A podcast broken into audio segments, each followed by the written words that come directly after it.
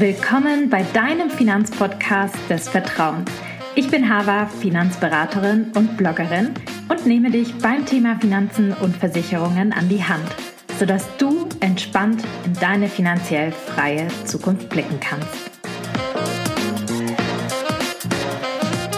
Herzlich willkommen zu meiner allerersten eigenen Podcast-Folge. Ich freue mich total. Ich war nämlich immer nur Gästin in anderen Podcasts und freue mich jetzt, dass ich ja in einem eigenen Podcast sprechen kann und hier so ein bisschen die Themen nach euch richten kann und nach euren Fragen. Deshalb, ähm, ja, ich bin auch ein bisschen aufgeregt, wie die erste Podcast-Folge so wird und ankommt, aber ich bin mir sicher, dass das eine gute Sache ist. Ihr kennt mich als Pragmatikerin und das möchte ich auch so ein bisschen in dem Podcast umsetzen. Also mir geht es wirklich darum, euch wirklich konkrete Tipps an die Hand zu geben, persönliche Erfahrungen auch aus Beratungsgesprächen, aber auch von mir selbst, so dass wir das Thema Finanzen und Versicherung gemeinsam angehen können. Ganz wichtig, es ist ein besonderer Podcast, denn ihr seid auch Teil dieses Podcasts. Was meine ich damit? Das löse ich am Ende des Podcasts auf. Also bleibt dran.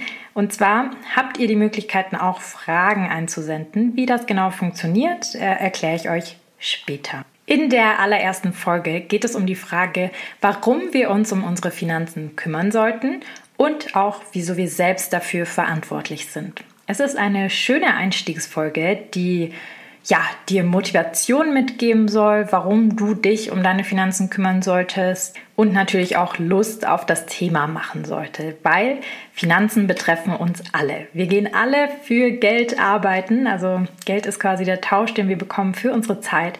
So lieb wir unseren Job alle haben, ähm, ist immer noch Geld das ausschlaggebende Kriterium, was wir als Tausch erhalten. Natürlich Glück und Freude sicherlich auch und eine Aufgabe, die wir in unserem Leben haben. Aber mit diesem Tausch unserer Zeit und dem Geld, das wir dafür erhalten, wir uns natürlich auch irgendwie eigene Wünsche in unserem Leben erfüllen, sei es der schöne erholsame Urlaub oder einfach nur der Barbesuch mit Freunden, ähm, andere schöne Erlebnisse, die man machen möchte oder Gegenstände, die man sich kaufen möchte. Egal was, in jedem Fall hat sicherlich jeder von uns finanzielle Ziele. Und ja, es ist wichtig, im Hier und Jetzt zu leben und im Heute, aber Geld hat sicherlich auch Auswirkungen auf unsere Zukunft. Das heißt, es ist wichtig, auch sich Gedanken zu machen über Geld, denn in der Zukunft wird es zu spät sein. Warum, wieso, weshalb, dazu kommen wir nachher auch gleich. Aber ich denke einfach, dass ein gesundes Mittelmaß zwischen quasi ich lebe im Hier und Jetzt und ich denke an meine Zukunft wichtig ist und natürlich auch irgendwie der Blick auf eine reflektierte Vergangenheit, ähm, dass man aus seinen Fehlern lernt und die quasi im Heute und Hier mitnimmt, diese Erlebnisse und für sich verarbeitet sozusagen. Und ja, also ich bin definitiv der Meinung, dass Geld allein uns nicht unbedingt äh, glücklich machen wird oder auch gesund, wenn man eine schwere Krankheit hat. Also ganz, ganz wichtig, das sind die wichtigsten Themen Gesundheit und Glück sind nicht unbedingt direkt abhängig mit wie viel Geld man hat oder wie viel Dinge man besitzt. Ich denke vielmehr, dass Geld uns das Leben erleichtert und wenn man sich keine Gedanken darüber machen muss, äh, sich viel mehr Gedanken machen kann über die wichtigen Themen des Lebens, die einen berühren, äh, anderen Menschen auch vielleicht zu helfen, wo es möglich ist und deshalb macht es auf jeden Fall Sinn, sich heute um das Thema Geld zu kümmern. Deshalb schauen wir uns auch heute fünf Gründe an, wieso du dich um deine Finanzen kümmern solltest und das niemand anderem überlassen solltest. Los geht's. Grund Nummer eins. Not so hotter Grund, würde ich sagen, aber ist auf jeden Fall die gesetzliche Rente. Hand aufs Herz, hast du dir auch bisher vielleicht gedacht, ich bekomme doch eine Rente aus der gesetzlichen Rentenversicherung, in die ich einzahle, also wird schon irgendwie passen im Alter. Da muss ich dich leider enttäuschen, denn die durchschnittliche Rente beträgt aktuell derzeit knapp 1400 Euro brutto, wohlgemerkt. Bei Frauen lässt sich leider quasi eine noch geringere Rente ermitteln. 2017 hat eine weibliche Rentnerin 705 Euro brutto im Durchschnitt erhalten. Also leider nicht so viel. Das, was du auf deinem Rentenbescheid vielleicht sehen magst, mag heute in den Dimensionen ausreichen oder dir ausreichend vorkommen. Aber was man noch hinzurechnen muss, ist natürlich die Inflation. Und die ist aktuell leider auch sehr hoch. Zusätzlich werden von der gesetzlichen Rente auch nochmal, was viele leider nicht wissen oder nicht auf dem Schirm haben, Krankenversicherungsbeiträge abgezogen, Pflegeversicherungsbeiträge und auch der persönliche Steuersatz angesetzt. Spätestens ja, ab 2040 wird die Rente wirklich voll besteuert mit dem persönlichen Steuersatz. Wirklich viel bleibt dann am Ende nicht mehr übrig. Und besser wird die Situation in der Zukunft leider auch nicht, denn wenn man sich das Rentensystem anschaut, ändert sich leider auch nicht so viel. Die aktuellen Rentenbeiträge, die wir nämlich leisten, werden im sogenannten Umlageverfahren direkt an die aktuellen Rentner und Rentnerinnen ausbezahlt. Dabei gibt es primär ein Problem. Wir werden nämlich alle immer älter und bekommen immer weniger Kinder. Deswegen werden auch seit Jahren die Sätze der gesetzlichen Rente angehoben und unser Rentenalter auch hochgeschraubt. Und trotzdem geht die Rechnung immer noch nicht auf, weil der Staat finanziert die aktuellen Renten auch quer über andere Staatshaushalte, also wiederum über andere Steuerzahlungen, die wir leisten. Ich denke, der aller, aller wichtigste Aspekt, der hier nicht untergehen sollte, ist einfach der demografische Wandel. Aktuell liegt nämlich das durchschnittliche Lebensalter für Männer bei knapp 80 Jahren und für Frauen bei fast 84 Jahren. Das heißt, Frauen werden auch deutlich älter. Das Deutsche Institut für Altersvorsorge stellt nämlich online einen Lebenserwartungsrechner bereit und meine persönliche Lebenserwartung beträgt statistisch gesehen sogar schon über 94 Jahre. Das ist cool, wenn ich so dran denke, welche Dinge man im hohen Alter so alles noch machen kann. Reisen, Zeit mit den Lieblingsmenschen verbringen und vielleicht jeden Tag leckere Zimtschnecken backen, was eben das Herz so begehrt. Wichtig ist aber zu wissen, ja, wir werden alle viel, viel älter, als wir denken. Und wenn du auch mal deine Lebenserwartung ausrechnen möchtest, dann guck dir gerne den Lebenserwartungsrechner vom Deutschen Institut für Altersvorsorge an. Den findest du unter wie-alt-werde-ich.de. Wir verlinken das aber auch nochmal in den Show Notes. Also probiert das mal aus. Und jetzt stell dir mal vor, dass du vielleicht das gar nicht so genießen kannst, dass man so alt wird, weil du nicht fürs Alter vorgesorgt hast, weil du wenig Rente erhältst und sogar vielleicht noch weiter arbeiten gehen musst, obwohl du gar nicht mehr möchtest oder körperlich in der Lage bist. Deshalb ein wichtiger Grund, die gesetzliche Rente wird nicht ausreichen und wir müssen uns deshalb auch unbedingt um unsere Finanzen kümmern. Wie genau man fürs Alter vorsorgen kann, was da Sinn macht und Co, werden wir uns in den nächsten Podcast-Folgen natürlich auch noch zu Genüge und häufig anschauen, weil darum geht es ja schlussendlich. Grund Nummer zwei. Ich habe es vorhin schon angerissen, aber die Inflation. Das Inflationsgespenst kann man schon fast sagen. Denn die Inflation ist so hoch wie seit 40 Jahren nicht mehr und deshalb derzeit auch ein super, super wichtiges Thema, warum wir uns um unsere Finanzen kümmern müssen. Nochmal kurz, was ist die Inflation? Damit ist die Veränderung der Kaufkraft des Geldes zum Schlechteren gemeint. Das heißt, dass wir uns mit der Zeit von unserem Geld nämlich immer weniger ja, leisten können, weil quasi die Preise hochgehen und man für den gleichen Betrag, zum Beispiel 2 Euro, nicht mehr zwei Kartoffeln bekommt, sondern nur noch eine Kartoffel in der Zukunft, weil eben die Preise steigen. Die Inflation per se ist jetzt nicht unbedingt was super Schlechtes und eine Inflationsrate von bis zu 2% ist wünschenswert und wird sozusagen als gesundes wirtschaftliches Wachstum angesehen. Die aktuelle Inflationsrate in Deutschland liegt im Moment allerdings bei sage und schreibe 7,9 Prozent. Was bedeutet das jetzt für dich? Nehmen wir an, du hast 2021 100 Euro auf dem Girokonto liegen lassen. Bei einer Inflationsrate von 2% hast du nach einem Jahr zwar noch diese 100 Euro auf dem Konto. Die Kaufkraft dieser 100 Euro, also was ich mir davon leisten kann, liegt dann aber nur noch bei 98 Euro.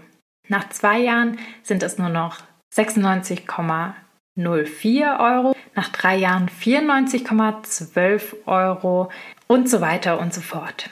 Liegt die Inflation jetzt allerdings bei 7%, würde die Kaufkraft der 100 Euro vier Jahre später bei 75 Euro liegen. Das ist ganz schön wenig. Wie du sehen kannst, besteht hier deshalb auch unbedingt dringender Handlungsbedarf, um dein Geld zu schützen.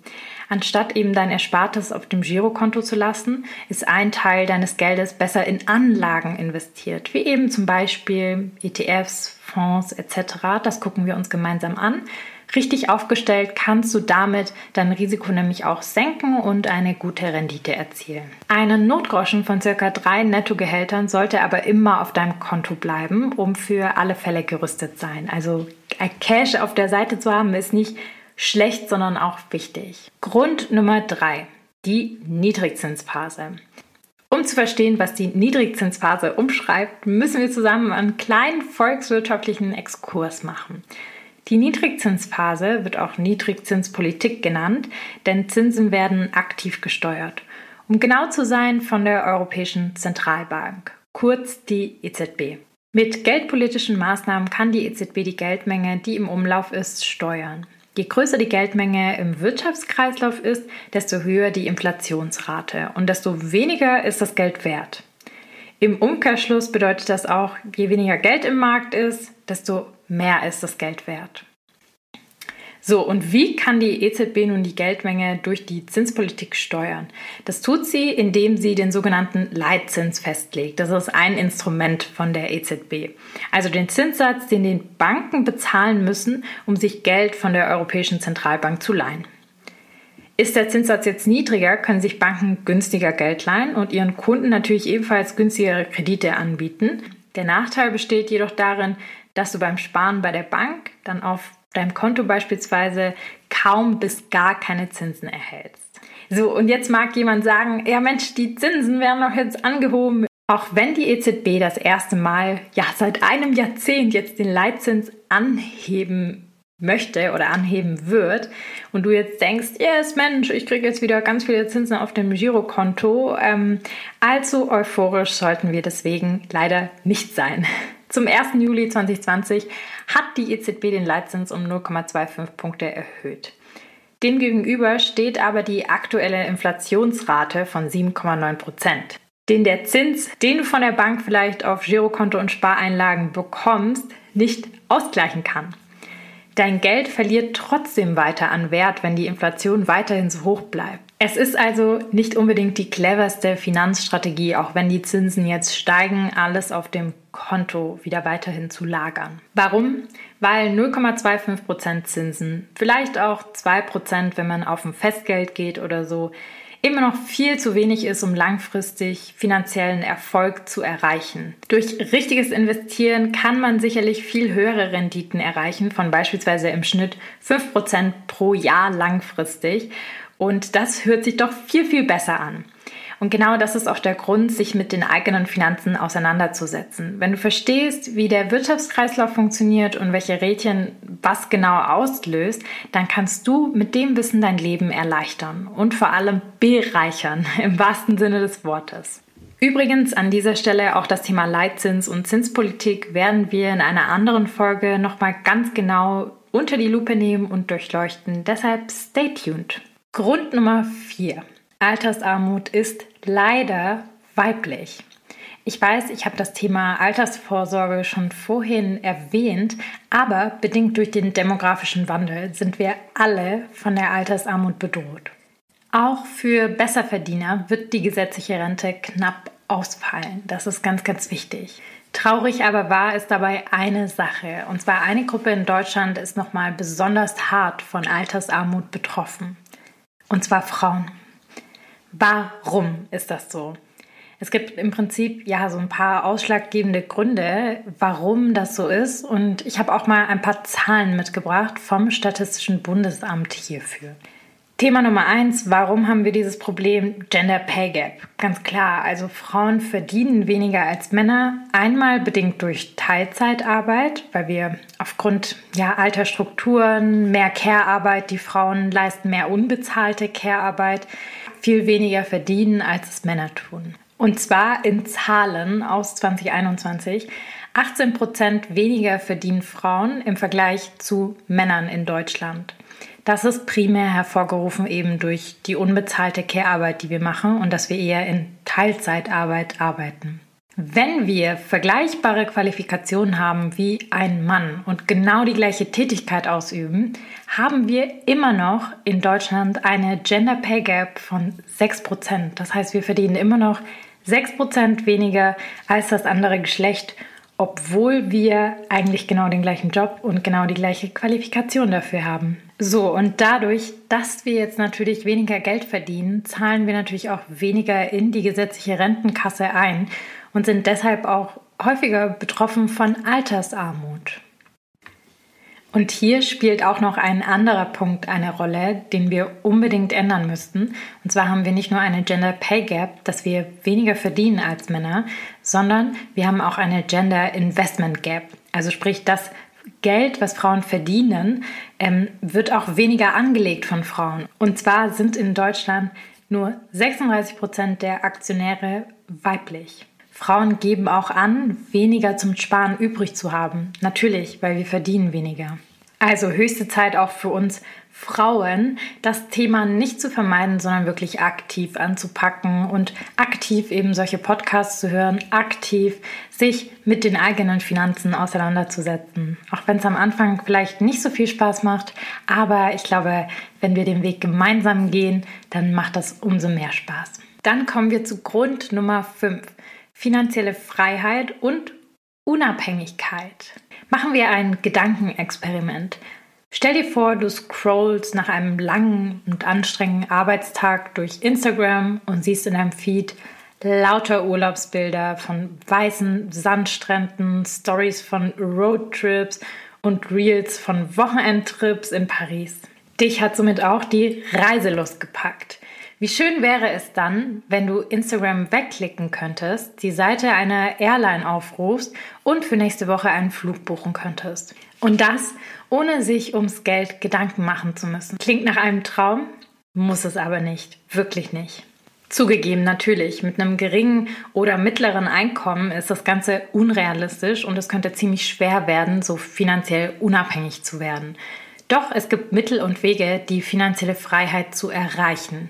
Allein wenn man bedenkt, welche Sicherheit und Leichtigkeit ein Notgroschen in dein Leben bringen kann, dann denk mal den Gedanken weiter, wie es sich wohl anfühlt, wenn dein Einkommen abgesichert ist und deine Altersvorsorge organisiert ist. Wenn du dann auch noch früh anfängst, kleinere Beträge zu sparen und zu investieren, um langfristig so ein richtig dickes Polster aufzubauen, steht der finanziellen Freiheit eigentlich gar nichts mehr im Wege. Auch wenn du erst später startest, gibt es noch genug andere Möglichkeiten, deine Unabhängigkeit aufzubauen. All das ist möglich sofern du wirklich eben Verantwortung dafür übernimmst, wie du dein Leben gestalten möchtest, wie du auch dementsprechend deine Finanzen auszurichten hast, denn die Finanzen sind quasi ja der Mittel zu diesem Zweck.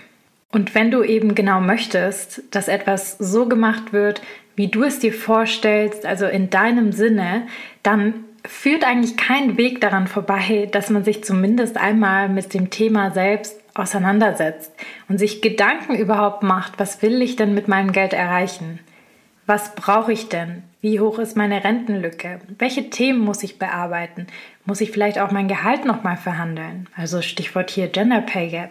Muss ich vielleicht Wege finden, irgendwie anders zu arbeiten oder diese Teilzeitarbeit irgendwie auszugleichen? Wie kann ich mit meinem Mann Kompromisse finden oder mit meiner Frau?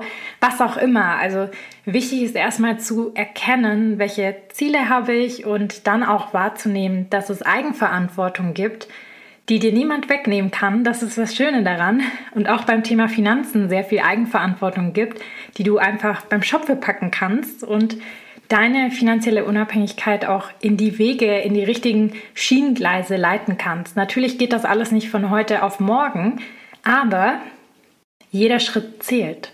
Und hier ist mir auch noch mal so ein bisschen das Thema Unabhängigkeit und Verantwortung wichtig. Wir haben das Glück in Deutschland in einem Land zu leben, in dem wir uns eigentlich keinerlei Sorgen machen müssen über unsere Grundversorgung oder irgendwie die Existenz zu fürchten haben. Wenn wir beispielsweise erkranken oder einen schweren Unfall haben, arbeitslos sind, dann gibt es zumindest, auch wenn sie nicht hoch ausfallen, Grundpfeiler, die uns schützen. weil wir eben in unserer Gesellschaft die Form des Sozialstaats gewählt haben und solidarisch eben miteinander umgehen in Form von der Krankenversicherung, Pflegeversicherung, Arbeitslosenversicherung, Unfallversicherung, Rentenversicherung. All das gehört eben dazu. Wichtig ist aber zu verstehen, dass alles, was über diesen Grundschutz hinausgeht, also so wie du dir individuell dein Leben vorstellst, das liegt in unserer Hand. Wir haben gleichzeitig die Freiheit und auch die Unabhängigkeit, wirklich eigenverantwortlich diese Sachen anzupacken, eigenverantwortlich zu gestalten. Du und deine Ziele, ihr seid einzigartig. Und genau das ist auch deine persönliche Stärke. Deswegen ist auch immer der Weg, den du wählst, für den du dich entscheidest, automatisch immer der richtige. Garantiert. Das gilt auch für die persönlichen Finanzen. Und ja, jetzt kommt ganz oft der Einwand, das habe ich Ihnen hier auch nochmal adressieren. Ja, aber ich kann mir ja Hilfe holen, ich muss ja nicht alles alleine machen. Nein, musst du nicht. Ähm, niemand ist verpflichtet zu irgendwas. Niemand muss irgendwas und kann sich natürlich gerne Hilfe holen, so wie in anderen Bereichen auch. Aber mal ein Beispiel. Wenn du jetzt sagst, hey, ähm, ich möchte mir die Haare kürzer schneiden, gehst zum Friseur. Dann sagst du ja auch nicht zu deinem Friseur, Mensch, ähm, mach mal heute irgendwas, worauf du Lust hast. Ich will eine Veränderung. Und die Wahrscheinlichkeit ist hoch, dass du dann sehr stark enttäuscht bist nach deinem Friseurbesuch, sondern du gehst schon mit einer klaren Vorstellung hin. Du hast vielleicht vorher recherchiert und hast dir Gedanken gemacht, welcher Haarschnitt gefällt dir, ein paar Bilder rausgesucht, mitgebracht. Also sozusagen das Ziel für dich erlichtet und dich so ein bisschen eingelesen, was denn möglich ist und was es gibt da draußen, welchen Haarschnitt du dir zulegen könntest und setzt dann sozusagen das gemeinsam mit der Friseurin um und schneidest dir die Haare nicht selber und die guckt dann nochmal auf deine Haarstruktur. Genauso ist es auch im Thema Finanzen, wenn du dir Hilfe holst. Es ist immer wichtig, selbst wenn du nicht alles alleine machen willst, dass du ganz genau weißt, ich habe diese Ziele, ich habe eine Vorstellung von den Finanzen, ich habe Grundkenntnisse, weil so kannst du auch auf Augenhöhe dann mit jemand anderem sprechen, genauso wie mit deiner Friseurin. Und hinterher ist dadurch genauso wie beim Friseur als auch in anderen Dingen die Erwartungshaltung die richtige und ähm, du bist nicht enttäuscht vom Ergebnis. Weil ganz ehrlich, ähm, der Gegenüber kann ja nicht wissen, was Kürze für dich bedeutet. Bedeutet das 10 cm oder bedeutet das 5 cm kürzer? Deshalb nochmal zusammengefasst. Wir sollten uns um unsere Finanzen kümmern aufgrund von fünf Themen, die wir durchgegangen sind. Zum einen die gesetzliche Rente, die nicht ausreichen wird. Zum anderen die Inflation als zweiter Grund. Als dritter Grund hatten wir die Niedrigzinsphase. Auch wenn die Zinsen jetzt ansteigen, sind die leider bei weitem noch nicht so hoch, dass sie die Inflation decken können. Das heißt, wir müssen uns um alternative Anlageformen kümmern. Nummer vier. Altersarmut ist weiblich. Insbesondere für Frauen ist das Thema einfach super, super wichtig. Und Grund Nummer fünf, dass du dir deine finanziellen Ziele, Freiheiten und Unabhängigkeiten in deinem Leben schaffst, sodass du dir deine Wünsche auf dem Lebensweg auch erfüllen kannst. Und ich denke, das sind doch super Gründe und super Motivationen, das Zepter in die Hand zu nehmen, sich zu kümmern, motiviert in die nächste Podcast-Folge zu starten. Und genau das werden wir jetzt jede Woche gemeinsam im Femens Finanzen Podcast machen. Also stay tuned unbedingt. Schaltet bei der nächsten Folge wieder ein. Und ich habe zwei Bitten noch zuletzt an euch oder zwei Ankündigungen ihr. Also Ankündigung Nummer eins. Ich möchte mit euch in Austausch treten, ja. Ich kann euch jetzt nicht alle einzeln in den Podcast einladen und eure Fragen beantworten, aber Ihr könnt mir eine WhatsApp-Sprachnachricht senden, bitte Sprachnachricht, weil dann können wir das auch einbauen in der ihr eure Frage stellen könnt. Und wir werden dann passend zu den einzelnen Themen diese Sprachnachrichten immer einbauen, denn wir werden den Podcast nicht komplett offen halten, sondern wirklich pro Woche ein unterschiedliches Thema behandeln. Zum Beispiel, wenn ihr Fragen zu Riester habt, dann wird das dann in der Riester-Woche beantwortet. Deshalb schickt sie aber unbedingt eure Fragen, denn wir werden sie alle mit aufnehmen. Und Nummer zwei, Feedback. Ich würde mich total freuen, wenn du mir schreibst, wie dir der Podcast gefallen hat, auch gerne Themenwünsche durchsenden auf Instagram oder per E-Mail. Und ich würde mich auch sehr freuen, wenn du den Podcast bewertest, einfach auf Spotify oder eben auch auf iTunes, denn das hilft uns enorm, dass dieser Podcast auch von vielen anderen gehört wird und ist einfach auch ein schönes Feedback für uns und unsere Arbeit, die wir hier machen. In diesem Sinne sage ich Goodbye nach der ersten Podcast-Folge. Ich hoffe, sie hat euch gefallen und denkt dran, der beste Zeitpunkt, sich um seine Finanzen zu kümmern, war vor zehn Jahren. Der zweitbeste ist heute.